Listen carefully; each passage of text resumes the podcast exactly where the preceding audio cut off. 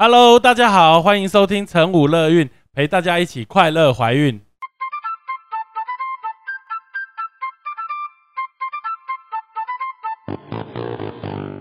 我们与来宾什么都聊，聊怀孕有的没的大小事，聊你的心情开心不开心。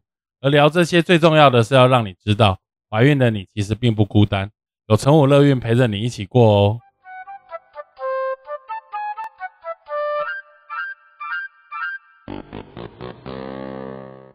好，那个大家好，我们欢迎大家再次回到我们成武乐运 Podcast 啊。那今天我们很难得有机会可以请到一位妈咪，Vicky 妈咪。嗨，大家好，我是 Vicky 妈咪。好，那 Vicky 妈咪她有一个纯二裂的宝宝，应该是算说是纯裂的宝宝了哈。那她也很愿意来跟我们分享整个这个纯裂治疗的过程跟宝宝现在的状况。那唇腭裂其实事实上也就是我们所谓一般的兔唇哈，它算是一个最常见的儿童先天性颅炎上的畸形了哈。那也是先天性缺陷中算是可以最治疗完全看不出来的一种啊。那发生几率大概一千到两千分之一左右，其实机会算是不是很少了哈。那它其实事实上是在一个母体胚胎发育的过程中哈，使得上面的这个上唇没有办法做关闭，所以有时候会是单侧，比如说是左侧或右侧的。兔唇加腭裂，甚至有时候会是双侧哈，就是左右两边就是会有两条缝了哈。那这种不同的这种缝隙就会造成有不同的严重的程度。那今天很高兴有机会请到 Vicky 妈来跟我们分享一下儿子呃这个眼成了哈，就是整个。治疗的过程，现在已经快要两岁喽，就是二月八号就满两岁了，对不对？对，已经要两岁了。好，所以这两年皮的小孩，很皮的小孩，这两年对你来说算是很辛苦哈。呃，还好，还好，其实就跟正常小孩差不多啦。那你可不可以跟我们分享一下，就是因为你产检，其实那时候前面算是我产检嘛，哈，对，到高层次超音波突然跟你讲有这样子的状况的时候，你当下的心情是怎么样？嗯，就是吓到啊！怎么会这样啊？怎么会是我们呢？嗯哼，对。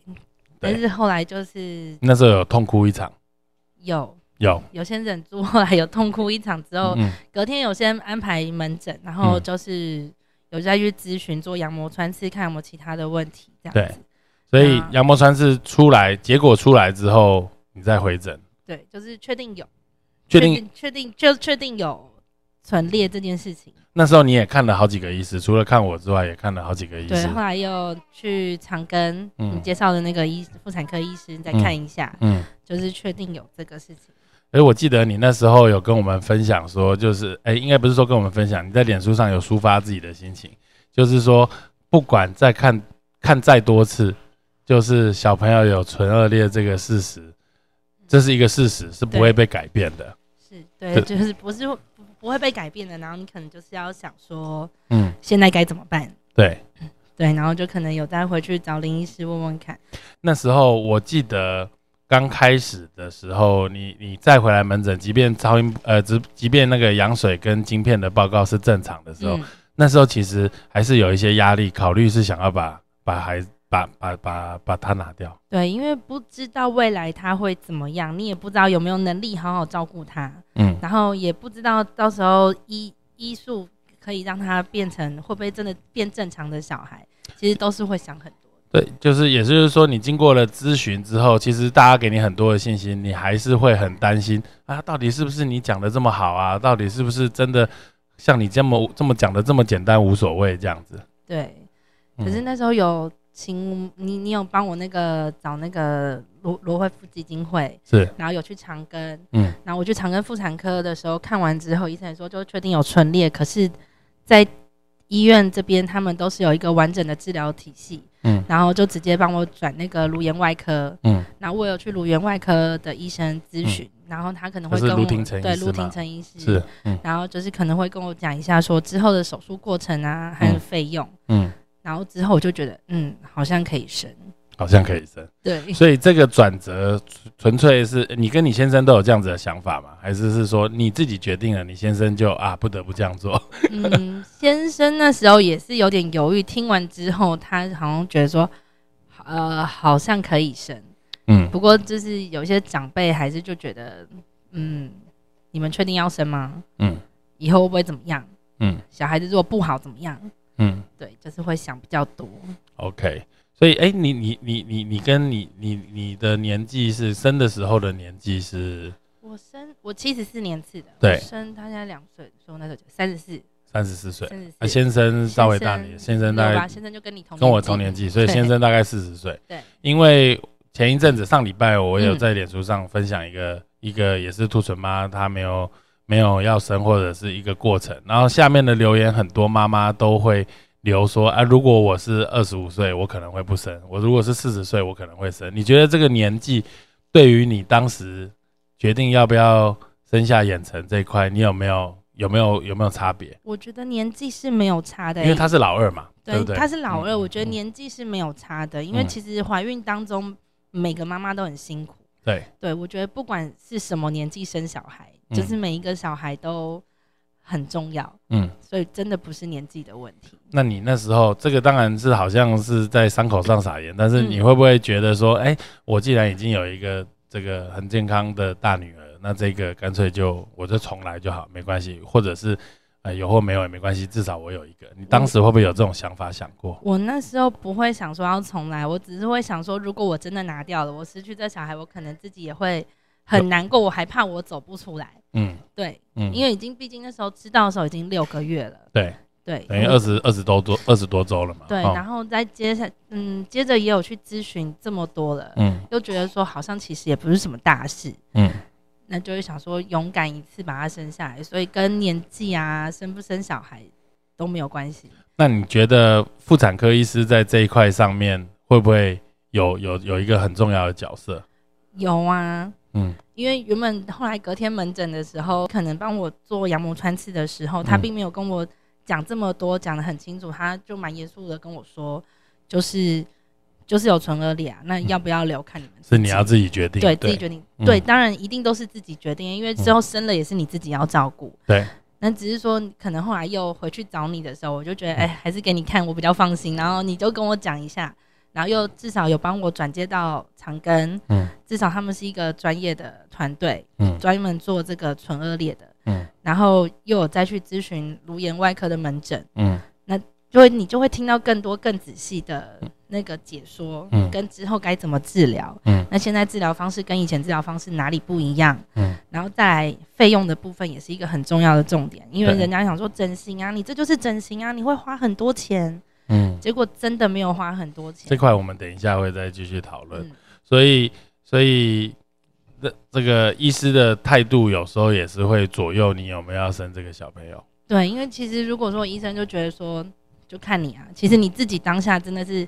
很伤心，很难过，可能也没有想这么多，也没有那么勇敢，因为你也是无助的，因为谁都没有遇过这件事情，没有碰过，没错。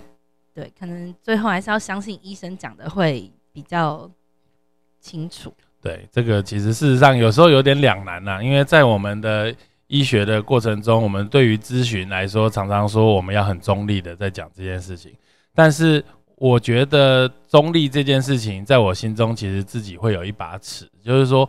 我明明知道这个孩子应该手术完，他机会很大。虽然我不敢说百分之百，但是我觉得至少有九十五 percent 以上，他是很好的。我觉得必须作为医师，我现在还是会想，我应该要很强势的跟妈妈讲说，他其实真的会好。因为我觉得让你选，大部分的人在不确定的状况下，其实很难做决定。对，其其实是真的会好，可是我觉得每个人的勇气不太一样，还有每个人的心脏真的都不一样大。对，这是事实。也是有很多人。不不敢去面对之后会发生什么事情，嗯，对，因为我身边也有很多朋友，他们是选择拿掉的，对。可是当然，很多医生可能就跟他讲说，呃，很严重，嗯，就像你可能会说不严重啊，以后会好啊，这没有什么事，嗯。但是很多医生会直接告诉妈妈说，很严重啊，以后就是会怎么样怎么样怎么样。其实，其实，在我们的医学养成过程中，我觉得真正其实了解唇腭裂的后续治疗，可以一个步骤一个步骤讲清楚的，我觉得几乎没有人。对，所以很，所以很，所以其实事实上，对于医师来说，他跟你其实是一样的，嗯，就是你是乡民，但是他是乡民大号，因为他背后多了一个医疗的专业，所以他讲的话好像多真一点点，对，但其实事实上，我觉得隔行如隔山，说老实话，一定要花时间去研究到底发生什么事，嗯，对。那我我想要问一下，小朋友就就你决定要生到他要生这中间的过程中，可能就还是这些心情的转折不确定。但是当你孩子生下来的那一刹那，你看到他的时候，你心里是觉得啊，比我想的好，还是啊，怎么这这么严重？这种当下的第一眼看到的那时候的感觉。因为生下来的时候第一眼看到他的是你呀，对，不是 我当然这我当然预期你你我还没看到他的时候你就说。啊，还好，比还好，比预期中想的好。已经先打预防针。对，那反正那时候你也是半麻醉，你就会哦，好，就这样子，哦，没事，然后其他都健康，好，好就没事。不过当我决定要生下来之后，我就再也没有哭过了。先先被我打预防针，生出来已经说啊还好，你就说还好，我就说哦，好像真的还好。对对对对对，啊，太好了。那从他出生之后，那时候喂奶的过程，因为唇腭裂需要特殊的。奶瓶嘛，哦，奶嘴，那个奶嘴，还有就是一出生可能就是为了要避免它张力，鼻子变形，就要开始贴胶带弄鼻套，是不是？那个叫鼻套还是鼻膜？那个叫鼻膜。对，它就是一个 U 字形的东西，可是那个是要等到手术完之后才要戴的。哎，可是刚生完那时候不是就有塞一个，怕鼻子要歪掉还是？嗯，刚生完的时候，那时候是卢医生他刚好去。我们不要去国外开会，带回来一个东西，它是一个鼻子的钩子。嗯，因为鼻子那时候唇裂的小孩，他一边鼻子是塌的。嗯，然后他就是那个钩子会把鼻子撑开。哦，那时候一开始就直接用钩子。对，我记得是有塞东西，没有直接是用钩子。那个是一个钩子，然后是有一个特殊的形状的胶带把它粘到额头的那个是一个钩子。你脸上啊？对。这等一下，各位朋友，如果就是这个，因为我们是一个 podcast，没有画面，但是等一下我会妈妈如果同意，我会把一些以前的小朋友治疗过程的照片都会放在我们的粉丝团上面，也会让大家有机会可以可以知道整个治疗的过程。对，那那到到可以手术的时候是三个月嘛？对，三个月的时候手术，在手术前一晚的时候，你你当时的心情跟想法。手术前一晚，我那时候好像没有什么太多的心情。第一次手术是三个月，体重要五公斤以上，对，医师评估可以手术。我们在那个时候手术，对，三个月五公斤，嗯，然后他就是做一个，因为因为房眼层他的状况，他是只有唇裂，嗯，单侧唇裂，然后还有牙龈有裂，所以呢，所以他那时候只是去做一个外观的，等于外观的整形手术，嗯。对，然后那个手术的话大概是四天三夜，但是前一天我就是把所有东西准备好，嗯，然后准备好就去当做去度假。那 你有想法，就是说这样这个眼层进手术室到出来就是一个全新的眼层。对，有有这种想法，有有这种想法，因为医生推进去的时候也会跟你讲说，哦，等下出来就不一样喽，出来就不一样。对，而且是当下出来之后是蛮感动的，因为真的就是换了一个小孩。换了一个小孩，真的换了一个小孩。那个术前术后的照片是差很多的。对对对，其实手术完之后才是真正挑战的开始。对，因为你可能就会觉得说啊，伤口的照顾啊，毕竟他才三个月啊，然后医生就跟你讲了很多很多，可能你要开始戴鼻膜啊，要怎么做啊，可能要重新学习一下这部分。嗯，就我了解，就是说那时候在长庚卢园中心有一位叶子姐。对叶叶子姐那边的护理护理师，她真的很棒。她她已经要退休了，听说今年。然后她就是这辈子好像都在照顾这样子的小孩，真的。所以她在那边的话，我几乎每天都可以看到她。哎，她好像就算连休息，她好像都来医院。嗯，她就是能够来帮亲自帮这些小孩子换换药，她就来换药。嗯，还唱歌给他们听啊，让小孩子安抚啊，就是非常专业。虽虽然孩子那时候才三个月，但是你你觉得你跟他讲话，帮他做这些东西，他知不知道这个他是你是在为他好？我觉得我的小孩是知道的啊，是知道的。我今天他们都说他真的是蛮乖的，就是换药的过程啊，然后手术出来他也没有大哭，有的可能就大哭了，他算是蛮稳定的一个小孩。在在这个塞鼻膜的过程中，我看到你有分享过，就是有一个工具箱。啊，这个工具箱里面有剪刀、打洞机、凡士林、细胶贴片、人工皮、贴纸布、除胶、除胶喷雾。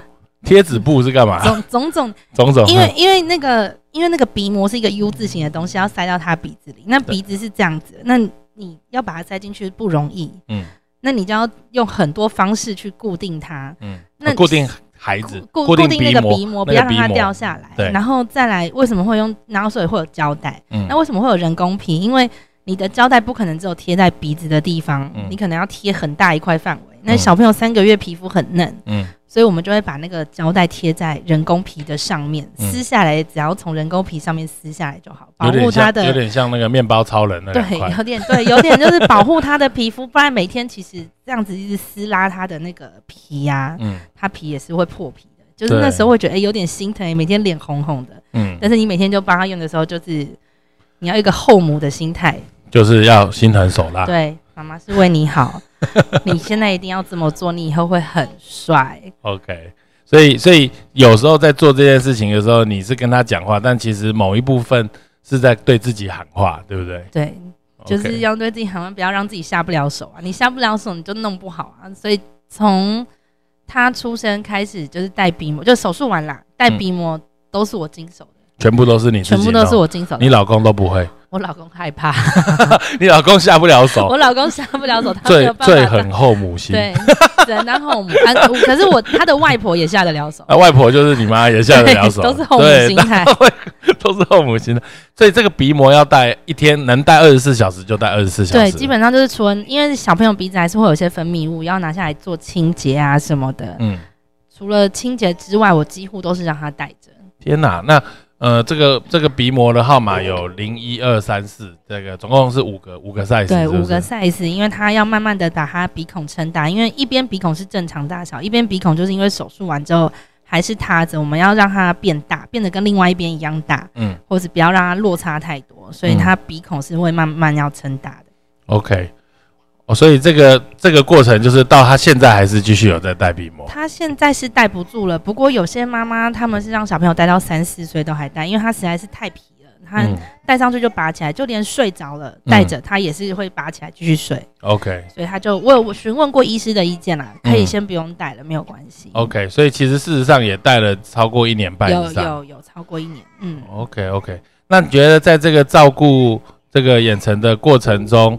呃，你有加入所谓的这种呃纯恶劣妈宝的社团还是？有有，他们有很专业，他们有那个。他们是指那个罗惠夫卢颜基金会。罗惠夫卢颜基金会，他们都有志工。那他们志工的话，他们在 FB，他们有设一个兔宝宝专的照顾兔宝宝的一个粉丝团或者是社团。对。然后再来，呃，像卢医生他们他自己的病患，他们就是自己有一个卢医生的群组。对。对，里面也蛮多蛮多家长的，嗯，然后卢医生也会在里面，然后如果有问题也可以直接在里面询问，卢医生都会马上回答。天哪，这真的是一个很很需要心理支持的一个一个团队。所以里面就是大家都是一样的，嗯，大家的小朋友都是纯恶恋，然后大家会互相支持啊，然后你有问题马上问大家，大家可能也会马上回答你。比如说你不会贴，他们也都会告诉你怎么用。那那那就你了解啊，因为我没有在那个社团里，就是说你了解说这些妈妈接受手术，小朋友接受手术后，他们满意的程度跟比例来说的话，大概，嗯，每每一个手术完之后的。家长都很满意啊，都很满意，都很满意。所以其实我的意思就是说，大家会很担心说手术是不是都是成功，我会不会是失败的那一个？这个比例有多少？其实就你了解这样子的比例，几乎是百分之百，大家都很满意的。对，几乎都是百分之百，大家都很满意的，不会有人说啊，我我手术完怎么还这么丑，怎么还这样的都没有。我提供一个数据给大家参考哈，就是罗惠夫乳源基金会那边有提供给。我们成武基金会有说过，就是说，如果一个妈妈有去经过在怀孕的过程中发现有纯恶劣的状况，有经过咨询的，孩子被留下来的几率至少有七十到八十个 percent 以上。但是如果没有去咨询的，但其实事实上没有去咨询的那边，如他们不会有有真的接触到这样子的案例，那大概会放弃的比例。甚至有要打八成到八十五个 percent，也就是说，真正没有去咨询、愿意留下来的，大概只有十五个、二十个 percent 不到。其实这个比例上面是会很巨大的。也就是说，去咨询完了，他留下来，而手术之后成功满意的机会，其实几乎到达百分之百，对不对？对，大部分是的。嗯，那你在这个过程中。呃，你我因为我看你都都是因为还有一个姐姐嘛，所以你都会带小朋友他们一起出去玩，你也不太会去在乎或者是忌讳旁人或者所谓路人的眼光。那你当带孩子出去的时候，你发现然后人家问你的时候，通常你是什么反应？哦，就是因为弟弟都会带着鼻膜，所以鼻子上都永远有一个胶带。对，那一定会有很多人问，尤其是那种阿公阿妈会问：“哎，你你那改大嘎那耶，塞穿穿裤穿裤吧？” 对，以为是虐婴。对，想说怎么把它贴成这样，鼻孔都塞起来。我说有，那上面有洞。他说他干嘛贴？我就有些就简单一点，就跟他说手术啦。然后那有些在问，我就会直接跟他说他兔唇手术，但是现在都好了。那有些人会多吐唇哦，安呢？刚以后什么的，我就会说好啦，你看他现在有不好吗？然后他说哦，真的哎，都看不出来，就只是贴一个胶带而已。对，其实其实孩子在手术的过程中，其实他并不是很知道。其实要要能够改变心态的是你跟先生的主要照顾者。对我们自己的心态很重要，你只要正面。就好了，其他人其实讲的话跟他们也没有关系啊。嗯，所以要强健的是自己的心态。对，好啊。那那那个在过程中，因为你你刚刚一开始有提到，就是说，哎，家长长辈可能并不是呃，就是这么支持你们把孩子留下来。那这中间你们怎么做一个协调的过程，或者是亦或到现在那个那个眼成已经两岁了，现在其实几乎看不出来的时候，大家的想法有没有做过讨论，或者是会不会有什么改变？长辈当然后那时候都很不支持啊，因为他们确实以前医疗也没有这么发达，嗯，然后他们也没有那个知识去觉得说啊这个会好，嗯，这个会会，他们只觉得想说哈，你看人家以前王菲的小孩，嗯，你看现在还是这样子，嗯，也没有很好啊，那你以后如果他不好怎么办？嗯，那他要花很多钱怎么办？嗯，然后所以那时候都会很不支持要把小孩留下来，但是我当然也有带着长辈去。听医生怎么说？对，我觉得其实要把把长辈一起带来，我们跟他讲，去咨询。因为当下其实在家里的气氛一定就会不好。对，因为他们就是不支持你。嗯，那如果你把长辈带去跟让医生跟他讲，如果医生跟他讲他也不听，你就自己决定好就好了。其实真的是你你的想法是最重要的，你自己怎么决定这件事情？对，因为其实以后小孩生出来是你的，也是你自己要顾那个小孩。嗯，你自己心态正确，你小孩生出来也会，嗯，他的成长中也会比较健康嘛。对，你未来他怎么样，你也是要跟他说啊。对对对，哎，那哎，刚刚还没有分享到，就是说，哎，在手术，像你刚刚说你在长庚做了四天三夜的手术，那那总共你到底花了多少费用？因为很多人很多人觉得这个颅颜外科的手术好像花会花非常多的钱这样子。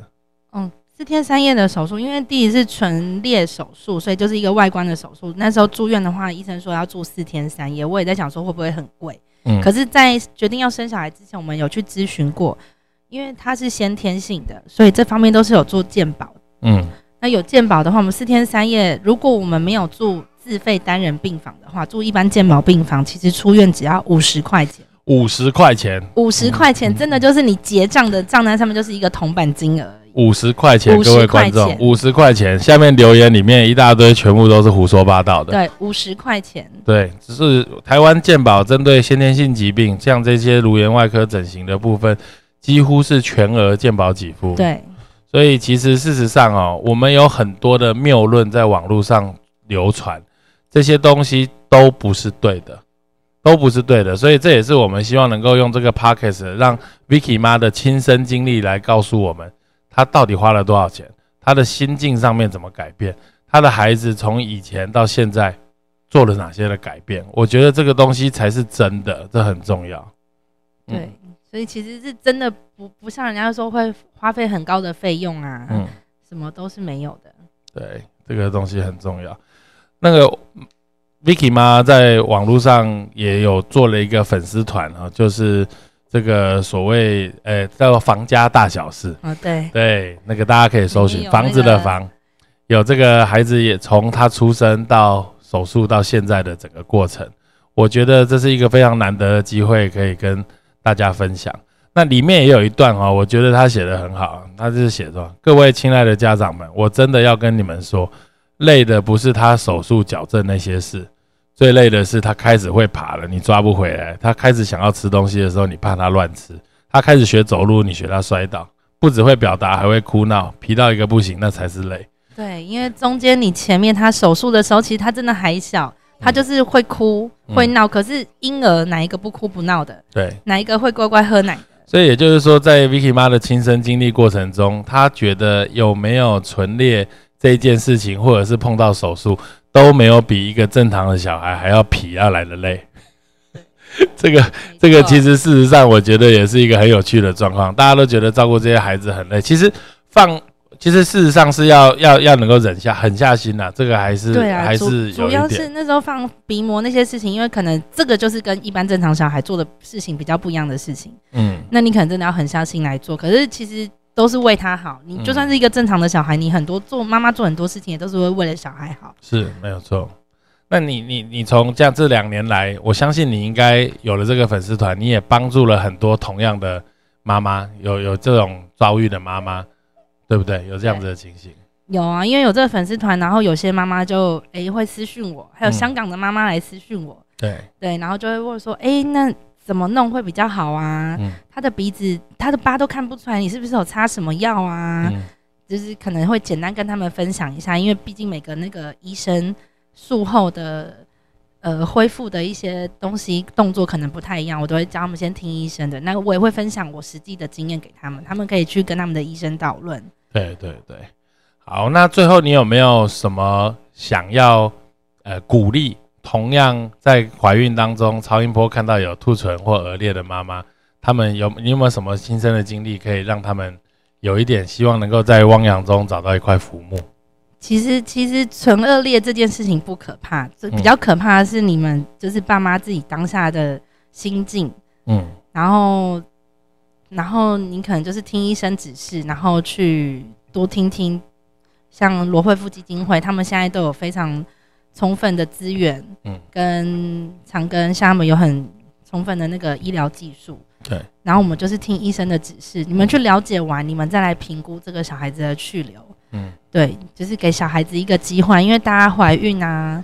生产过程都很辛苦，没错没错，这个还是一个你你有选择的机会。我们不是说一定要你强求把这个孩子留下来，但是我们从留言里面就可以看到，真正专业的团体，比如说罗惠夫留言基金会他们的团体，或者是你刚刚说的兔宝宝的这种社群团体，他们这一群的妈妈，事实上是有同样经历遭遇，或者是有经验，真正真实的经验。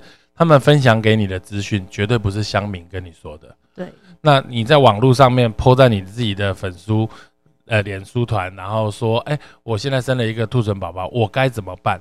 这时候留言的大部分是你的朋友、乡民或者是无关紧要的人，他们没有亲身的经历，跟你讲的东西，以为量很多啊，是真正关心你，但其实事实上他们讲的根本很多很多是错的。对，所以真的还是要听专业的。来跟你说会比较清楚。你今天如果要看医师，你今天如果要做一个好的产检，你今天有碰到不一样的状况，你应该要问专业的人，而不是凡事问脸书。他告诉你的答案不会是对的。对，就像那时候我去找你的时候，你就说，如果你都决定要拿掉了，那你来找我干嘛？我有这么凶吗？有。你还找我干嘛？你就听香民的就好啦。那你去看医生干什么？啊，好好，我错，因为我实在真心觉得，就是因为我们才知道他到底严重不严重。那就算严重的，我我们还是会请你去咨询；不严重的，还是请你去咨询。那你要不要留，真的是你的事。但是你不去咨询这件事情，我觉得就是不行了。我还是就是会一直很强调这一点。每每个人状况不同啊，可能他有咨询过了，没有告诉你，或者是什么的，也可能你不知道。对，那当然，那那这个没有问题。但是问题是，人总是要踏出这一步。才是很重要的一件事。对啦，就是心态很重要。你现在每天看到你孩子之后，有没有觉得他是天使还是恶魔？他现在是恶魔啊！出生的时候是天使啊！出生的时候反而是天使。对啊，就觉得哇，那时候一个小可怜，结果现在你会不会因为他现在嘴唇好了，看到他反而更讨厌？就也不是讨不讨厌，就是真的很真啊！真的很真，他就是个孩子嘛，就跟大家都一样。对啊，他姐姐呢？姐姐在这一块，你有没有？呃，因为姐姐因为姐姐比较懂事了。对，姐姐那时候大概就才也才要三岁嘛。嗯。所以那时候跟他讲的时候，他他陪弟弟去住院的，他看着弟弟手术的。对。所以就那时候就有跟他讲说啊，弟弟，因为其实这也是很多前辈妈妈讲的，他们跟家里的大宝分享，就说啊，弟弟其实就是出生的时候忘了把嘴巴。戴好，嗯，所以我们要找医生阿姨，医生阿姨会帮他变帅帅，然后所以我们要陪弟弟去找医生阿姨做手术，嗯，然后姐姐都可以理解，然后说弟弟就嘴巴破一个洞啊，嗯，医生阿姨就帮他变好啦，然后回去带鼻膜的时候，他也会帮忙，对，帮忙弟弟加油啊什么的，就是其实还好，可能也是两岁多比较好 好变一点，对对，没错没错，好啊，你我看现在都很 OK，然后也都带他去，接下来嘞，接下来小朋友还会碰到什么样的状况？嗯，像弟弟的话，他是只有唇唇裂，但他还有一个牙龈有裂，所以有可能，嗯，九岁换完牙的时候需要去植骨，牙齿需要去植骨，那个好像也是要住院的手术。对，但是我就觉得，因为听说现在那个手术是要割大腿的骨头来补牙齿的那块骨头，对，没错，然后的手术，嗯，听起来是蛮可怕的。不过我觉得那个对我来说现在还太久了，七年以后，他现在两岁，七年以后的事情，说不定。那时候技术会怎么样，我也不知道，所以到时候再去听医生怎么说。跟大家分享来说，大概所有唇腭裂会碰到的大概是三种手术了。第一个是嘴唇的修补，一般来说是三个月五公斤以上。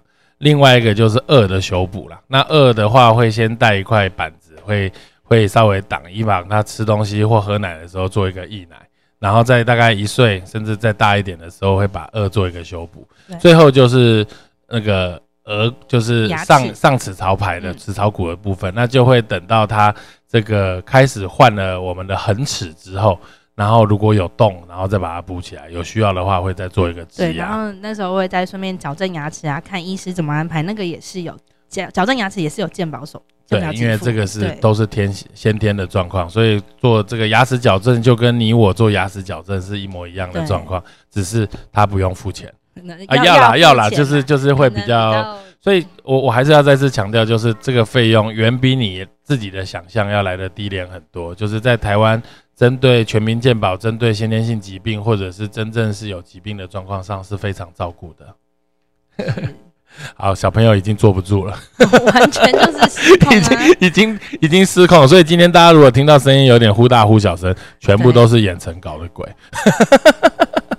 好，今天真的是很高兴，Vicky 妈有机会愿意然后愿意来跟我们分享孩子治疗的经过，也希望未来的几年到九岁手术的时候，他都能够健健康康、快快乐乐长大，将来会非常感恩 Vicky 妈，你给他这个机会来到这个世界上。要感恩医生贝贝，把妈妈骂醒了没有？妈妈，好，谢谢，谢谢，谢谢。